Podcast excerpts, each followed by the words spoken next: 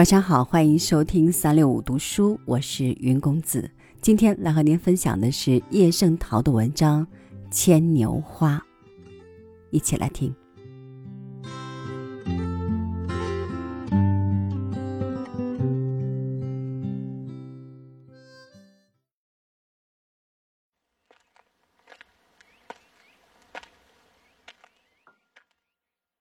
手种牵牛花。接连有三四年了，水门汀地没法下种，种在十来个瓦盆里。泥是今年又明年反复用着的，无从取得新的泥来加入。曾与铁路轨道旁种地的那个北方人商量，愿出钱向他买一点儿，他不肯。从城隍庙的花店里买了一包过磷酸骨粉。掺在每一盆泥里，这算代替了新泥。瓦盆排列在墙角，从墙头垂下十条麻线，每两条距离七八寸，让牵牛的藤蔓缠绕上去。这是今年的新计划。往年是把瓦盆摆在三尺光景高的木架子上的。这样，藤蔓很容易爬到了墙头，随后长出来的互相纠缠着，因自身的重量倒垂下来，但末梢的嫩条便又蛇头一般扬起向上伸，与别组的嫩条纠缠，待不胜重量时重演那老把戏。因此，墙头往往堆积着繁密的叶和花，与墙腰的部分。不相称。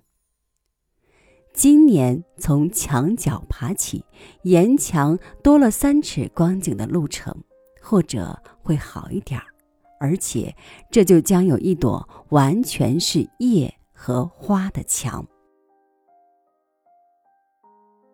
藤蔓从两瓣子叶中间引伸出来以后，不到一个月功夫，爬得最快的几株将要齐墙头了。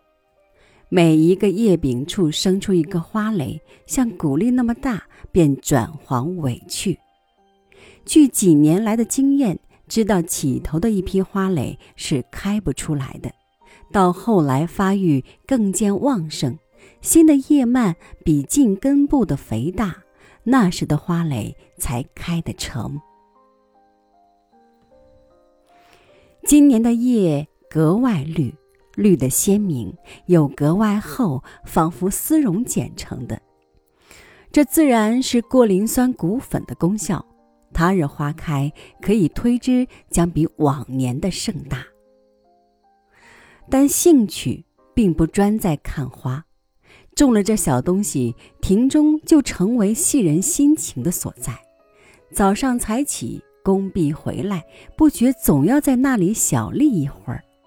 那藤蔓缠着麻线卷上去，嫩绿的头看似静止的，并不动弹，实际却无时不回旋向上。再先朝这一边停一些，再看，它便朝那边了。前一晚只是绿豆般大的一粒嫩头，早起看时便已透出二三寸的新条，缀一两张长满细白绒毛的小叶子。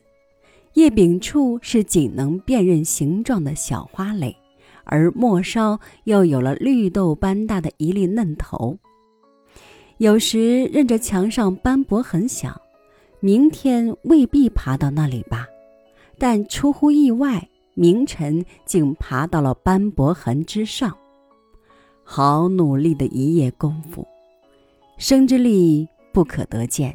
在这样小力进关的当儿，却默起了生之力了。